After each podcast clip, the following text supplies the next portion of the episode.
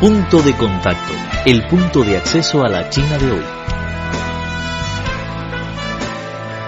Punto de contacto, el punto de acceso a la China de hoy.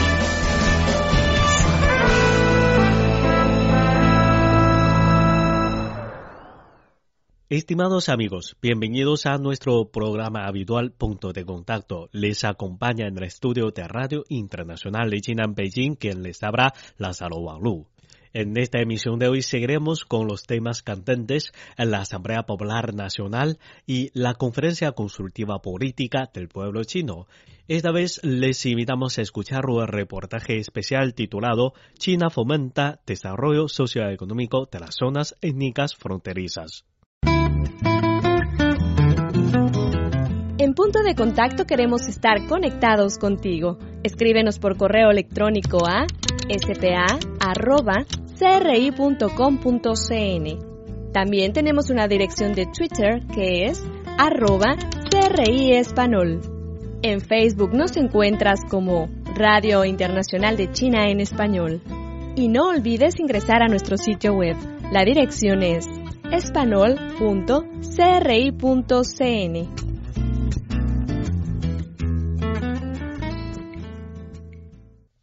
Liu Xiang es el único representante de la etnia Turong que participa en la conferencia consultiva política del pueblo chino.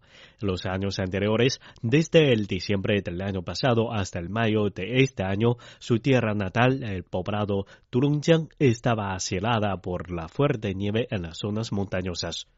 En aquel entonces, los habitantes locales no podían salir del poblado y los que trabajan en otras partes tampoco podían volver a la tierra natal. Esta situación cambió en los finales de 2014 con la finalización de la obra del canal en la carretera Turungjiang, ubicado en el distrito Gongshan de la prefectura Nungjiang de la provincia de Yunnan del suroeste de China. Y solo desde aquel momento los habitantes del poblado de Li podían disfrutar de la reunión familiar durante la fiesta de la primavera, que siempre llega en enero o febrero del año. El presidente chino Xi Jinping había dicho durante su reunión con funcionarios y habitantes del distrito Gongshan que la construcción general de una sociedad modestamente acomodada no debe faltar a ninguna etnia. Y al recordar esta frase, Li Youxiang es cada vez más conmovido porque representa un futuro brillante para él y sus 6.000 miembros de la misma etnia de Turón para mejorar la vida. Para la construcción de infraestructura es la clave para la construcción de una sociedad modestamente acomodada en su tierra natal.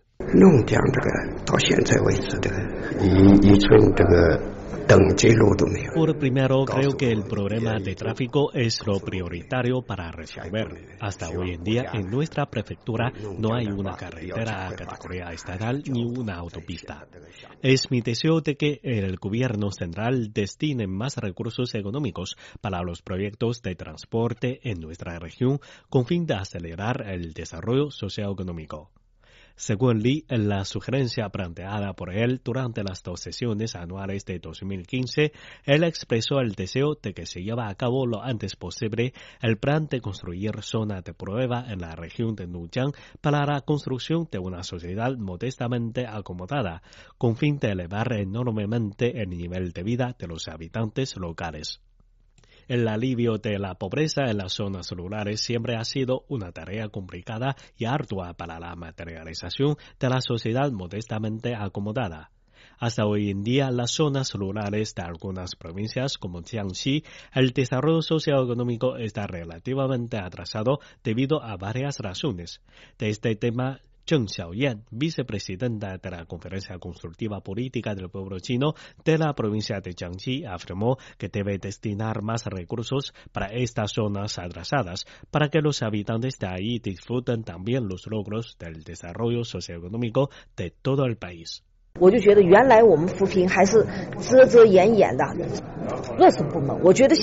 Antes los trabajos de apoyo a las zonas pobres contaban con muchas dificultades y creo que hoy en día es tiempo de cambiar este fenómeno, porque necesitamos avanzar hacia la sociedad modestamente acomodada. Siempre estamos muy preocupados por estas zonas. El presidente Xi Jinping también dice que el núcleo de la construcción de la sociedad modestamente acomodada consiste en los campesinos y nuestra provincia es exactamente una zona importante de la agricultura. Por eso iniciamos una lucha para el alivio de la pobreza. Es importante para nosotros este trabajo y tenemos que aprovechar plenamente esta oportunidad para promover aún más el desarrollo local.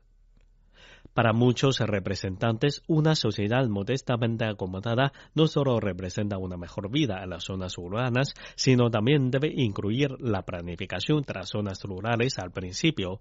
Corina, ingeniera en jefe del Instituto de Diseño de Construcciones de Xinjiang, reiteró la importancia de la promoción de la integración las zonas urbanas y las zonas rurales con fin de equilibrar el desarrollo.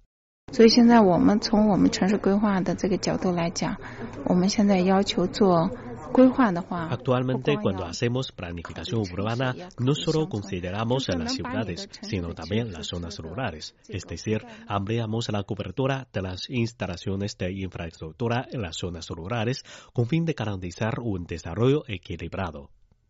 Y además, Kuo indicó que la estrategia de la construcción de ciudades medianas y pequeñas es una solución razonable para la cantidad excesiva de manos de obra en las zonas rurales.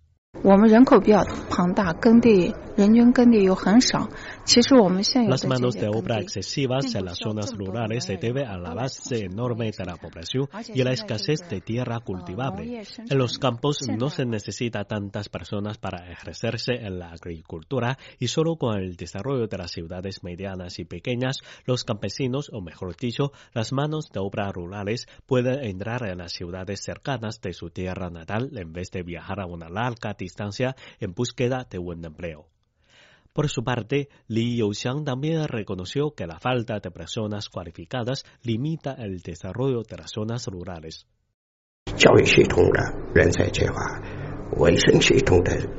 Anhelamos personas cualificadas para la educación, para la sanidad pública, la tecnología, agricultura y la cultura en general para todos los campos.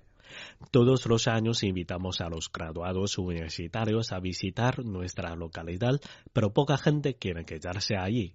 Es importante formar personas cualificadas locales de nuestra propia etnia y también es necesario resolver los problemas concretos, como la residencia para los maestros, por ejemplo. Todo esto necesita una coordinación dirigida por el gobierno central. Y una sociedad modestamente acomodada también representa una vida ecológicamente mejorada, según Wang Shuping, famoso pintor chino y también representante de la Conferencia Consultiva Política del Pueblo Chino, indicó que durante su viaje a algunas aldeas la destrucción de la ecología es muy severa y debe destinar más esfuerzos para mejorar el medio ambiente.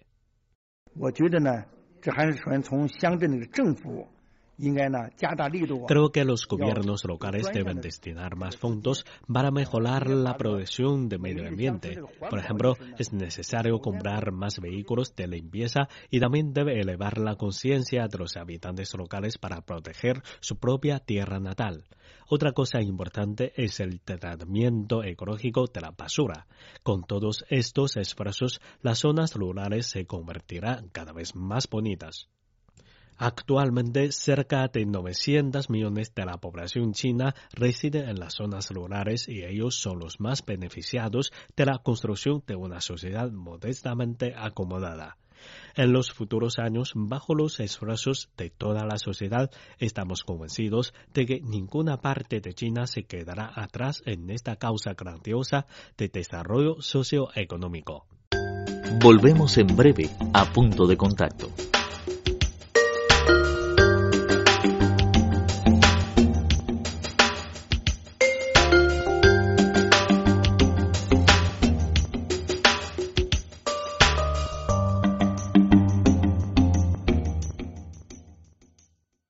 Estimados amigos, hasta aquí nuestra emisión de hoy. Muchas gracias por su sintonía y hasta la próxima.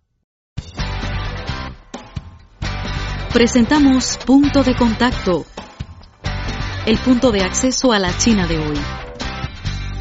Cualquier duda, comentario o sugerencia, no duden en ponerse en contacto con nosotros. Nuestro correo electrónico es spa.cri.com.cn. Los esperamos en nuestro próximo encuentro.